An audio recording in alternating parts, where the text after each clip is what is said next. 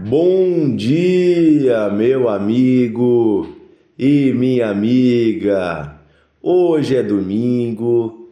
Que a bênção de Deus, que a paz do Senhor, que o descanso do nosso Pai esteja aí com você e com a sua família. Seja bem-vindo ao Devocional de Fé. Eu sou o pastor Dionísio Ratzenberger Converso com você todos os dias aqui sobre a palavra de Deus, a Bíblia. Meditamos juntos e tentamos aplicar a palavra à nossa vida, aos nossos dias atuais. Ontem comecei a conversar um pouquinho com vocês sobre o final do livro de Atos, capítulos 27 e 28, especialmente sobre a viagem que Paulo fez em um barco. O apóstolo Paulo quando ele foi preso e enviado para Roma.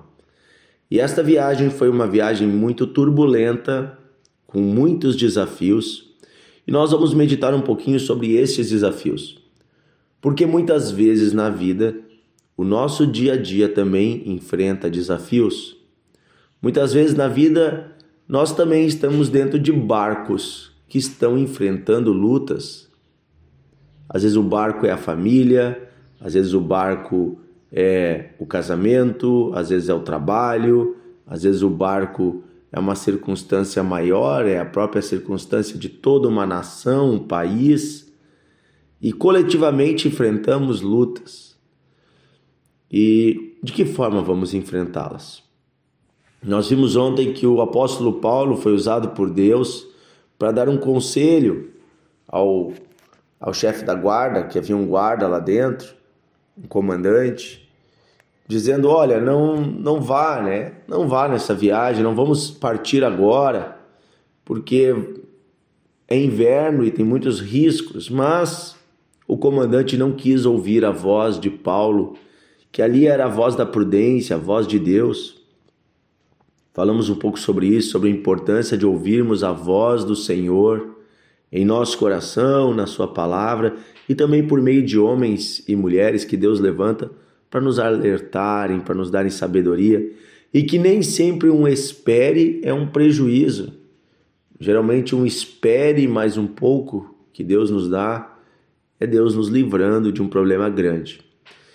E aí, nós vamos ler aqui em Atos 27, do 14 em diante, o que vai acontecer com esse navio depois que eles não esperam e eles seguem aquela viagem.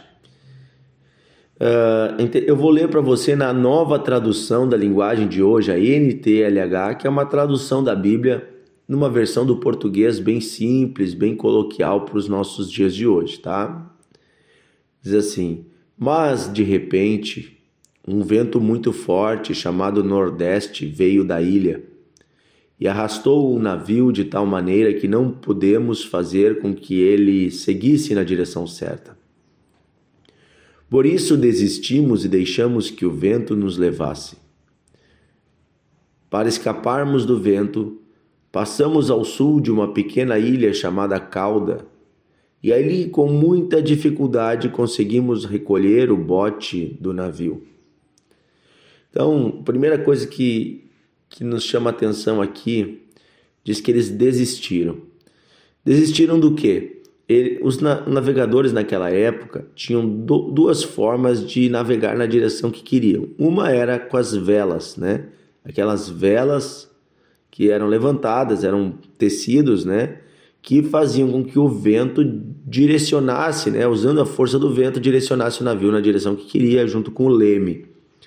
Quando o vento era extremamente contrário a essa direção ou tão forte que não levava naquela direção, eles baixavam as velas e aí eles usavam os remos. Geralmente, por exemplo, esse navio era um navio romano cheio de, de, de prisioneiros que estavam sendo levados para Roma para julgamento. Os prisioneiros eram colocados para remar. Haviam remos bem grandes que eles ficavam ali tentando remar o navio para o lado de fora. Cada um tinha um buraquinho ali, colocava o seu remo e ficava fazendo força. Quando diz que eles desistiram, quer dizer que eles pararam de remar, que eles também baixaram as velas. eles viram: olha, não adianta lutar contra essa tempestade, ela é forte demais. Às vezes na vida tem situações tão fortes, tão fortes, que nós vemos que lutar contra elas é insignificante. Você faz força, faz força, mas não sai do lugar. Então, quando eles foram, o seu navio foi sendo levado para perto de uma ilha chamada Cauda, né? Então, perto dessa ilha havia alguma segurança e eles conseguiram recolher o bote. O bote estava do lado de fora, eles trouxeram para dentro do navio. Então, imagina, eles estavam no meio de uma tempestade, uma forte tempestade. E estavam sendo arrastados para um lugar que eles nem mesmo imaginavam para onde seria. Às vezes a nossa vida é assim as circunstâncias externas e às vezes inesperadas mais forte do que aquilo que nós nós podemos controlar. Por exemplo, uma crise econômica não depende de você. É algo que assola o país, assola o mundo. E às vezes você que tem um bom emprego, que trabalha bem, vai perder o emprego. Acontece, faz parte. Às vezes é uma situação de enfermidade. Vamos pensar aí, nós tivemos a pandemia do Covid-19. Existem tantas circunstâncias externas que nós não temos o controle sobre elas. Né? Às vezes é algo que vem sobre a família, não vem de você, mas vem lá de um ente querido que tomou uma decisão errada e vai acarretar problemas para todo mundo. Faz parte às vezes na vida faz parte passarmos por dificuldades. Obviamente Deus não queria que estivéssemos desse jeito, mas Deus não nos abandona no meio das dificuldades. Veja, o apóstolo Paulo continuava dentro do navio, e isso, ali nesse momento, o apóstolo representa a presença de Deus. Sendo que ele era um prisioneiro, ou seja, ele não estava ali numa condição de líder, né? Mas ele ainda assim carregava com ele a presença de Deus. Depois diz aqui no versículo 17: Os marinheiros levantaram o bote para dentro do navio e amarraram o casco do navio com cordas grossas. Estavam com medo que o navio fosse arrastado para os bancos de areia que ficasse que ficam perto do litoral da Líbia. Então desceram as velas e deixaram o navio fosse levado pelo vento e a terrível tempestade continuou. No dia seguinte, começamos a jogar a carga no mar. Olha só, então a, a tempestade era tão terrível, tão ruim, que no dia seguinte eles começaram a jogar fora a carga deles, começaram a jogar fora né, aquilo que eles estavam carregando com eles começaram a jogar fora, né? Tudo que eles tinham, sabe? Tem, tem épocas na vida que são épocas tão difíceis que nós começamos a, a nos desfazer de coisas que nós demoramos um tempão para conquistar. Mas nós nos desfazemos diante da necessidade de garantir a nossa sobrevivência. É, esses dias um irmão me disse assim, pastor, eu tô, eu vendi meu carro. Eu disse, por que você fez isso? Ele disse, para comer. Nós estamos numa crise financeira. Ou eu andava de carro, ou garantia alimento, sustento para minha família. Eu disse, você fez bem, você fez o certo. O carro é um recurso você pode no futuro, quando tiver melhor financeiramente, comprar outro. Mas o alimento para sua família agora é um recurso necessário. Se Deus te deu esse carro, ele também pode ser usado para isso, né? Ele é um capital que pode ser usado para isso. Diante de situações difíceis, nós começamos a repensar o que de fato tem valor. No caso, esse navio estava cheio de cargas, coisas que eram consideradas preciosas, certamente alimentos, especiarias, tecidos, barris de vinho, eu não sei o que, que tinha lá dentro, coisas que seriam levadas para Roma para serem, para serem vendidas. Mas diante da escolha entre salvar o navio e as vidas das pessoas, ou salvar a carga, os produtos, os bens, os próprios proprietários do navio não pensaram duas vezes que as vidas valiam mais do que a carga. Às vezes na vida nós estamos tão preocupados com alguns bens que nós eventualmente podemos perder E nós não nos damos conta que a vida vale mais do que os bens. Na verdade, os bens estão a serviço da vida. A sua casa é uma bênção, o seu carro é uma bênção. Sabe, qualquer bem que você tenha, um computador, um telefone, é uma bênção, desde que ele não coloque em risco ou não esteja acima do valor da sua vida ou da vida de qualquer pessoa. É, então nós vimos esses dias uma pessoa aí que morreu num assalto. O rapaz foi assaltá-lo, pediu o seu celular e a pessoa revidou, não quis entregar o celular. E aí o, o, o rapaz, cheio de violência, acabou matando a pessoa por causa de um celular.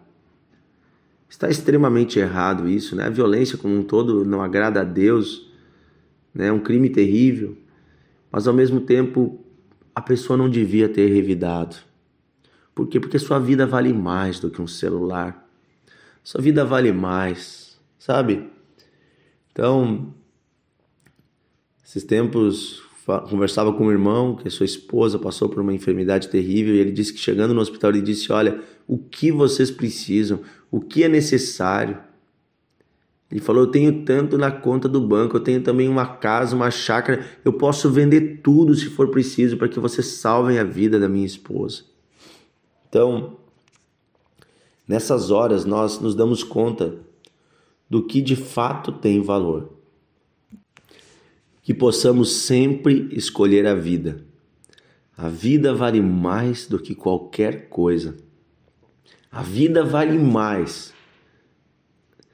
esses tempos eu aconselhava uma pessoa, uma jovem que ficou grávida, sem planejar. Não era a hora que ela imaginava, não era a hora que ela queria. E aí ela me disse, pastor, mas se eu continuar esta gravidez, eu vou perder o meu emprego, não vou terminar minha faculdade, o meu futuro será totalmente devastado. Eu imagino que coisas terríveis e difíceis podem acontecer, eu nem tenho recursos o suficiente. E aí eu disse para ela: você está preocupada em dificultar a sua vida, mas você não está se preocupando com a vida que está dentro do seu ventre. Você não está preocupada com esta vida. Quanto vale uma vida? Não vale mudar um pouco os planos da sua vida? Deus te deu uma vida no teu ventre uma pessoa preciosa, amada por Deus e Deus já está lá dentro com essa criança. A vida sempre vale mais. A vida é o bem mais precioso porque a vida é dada por Deus. E no final das contas, quando terminarmos a nossa jornada nessa terra e o nosso corpo não tiver mais vida, nenhum desses bens servirá para nada nem os estudos, nem os cursos, nem um carro, nem uma casa, nada, nada terá valor algum. Mas a nossa vida voltará para Deus, o nosso espírito, que é a vida dentro de nós, voltará para Deus. E lá então nos encontraremos com aquele que nos criou, que vai olhar nos nossos olhos e perguntar: O que você fez com a vida que eu te dei? Se fizemos bom uso, vamos ganhar a vida eterna Vamos ganhar a vida eterna. Ou seja, gente, a vida vale mais. E na vida eterna você não vai carregar nada dessas coisinhas aqui. Você vai receber uma recompensa, você vai carregar as recompensas daquilo que você semeou de valores eternos aqui na terra. Amém? Vão-se os anéis e ficam os dedos. o que é mais importante? O dedo, né? O anel é supérfluo. O anel a gente compra depois de novo. Querido Deus e Pai, muito obrigado porque o Senhor nos ama, muito obrigado porque a tua palavra fala conosco. Quero pedir hoje, Senhor, que tu nos ajude a valorizar as vidas, as pessoas que estão ao nosso redor, os amigos, os irmãos, os familiares. Senhor, nos ajude a valorizar a nossa própria existência. Nos ajuda a lembrarmos, Senhor, que nós valemos mais do que as coisas que nós temos ou as que não temos que não venhamos a nos apegar aos bens deste mundo, que não venhamos nos apegar às coisas passageiras que estão nos servindo nessa terra, mas possamos olhar para Ti, Autor e Consumador da nossa fé, nosso Senhor, nosso Salvador, nosso amado, nosso Criador, aquele que era, é e que há de vir. O Senhor é tudo e em Ti nos completamos. Enche-nos com a Tua presença e com a visão da eternidade, para que possamos, olhando para a vida, enxergar o que está além da vida, o que vale mais, a Tua presença. Obrigado, Senhor, por tudo. Dá-nos um domingo abençoado, dá-nos a Tua presença, Senhor, renova as nossas forças. Senhor, que este amigo, esta amiga que está me ouvindo aqui, Senhor, no devocional, possa hoje ir à igreja. Ir à igreja, Senhor, ter uma comunhão com os irmãos, aprender da Sua palavra, buscar de Ti, Senhor. É o que eu peço, Pai, em nome de Jesus. Amém. Que Deus abençoe você, meu amigo e minha amiga. Quero mandar um abraço especial aos irmãos que moram na cidade de Campo Bom. Hoje à noite eu estarei junto com os irmãos em Campo Bom uh, na Igreja Encontros de Fé, ministrando a palavra de Deus. Se você é de Campo Bom, venha participar. Na Igreja Encontros de Fé de Campo Bom, você pode colocar no Google, você vai encontrar. Aqui em Novo Hamburgo, nós teremos na Encontros de Fé também um culto muito especial. O pastor Antônio estará ministrando a palavra, vai ser uma benção. Tenho certeza que Deus vai falar com você. Venha participar, não fique em casa, se envolva na, na comunhão com os irmãos, vá à sua igreja, Envolva-se, Deus é maravilhoso. E até amanhã no nosso devocional.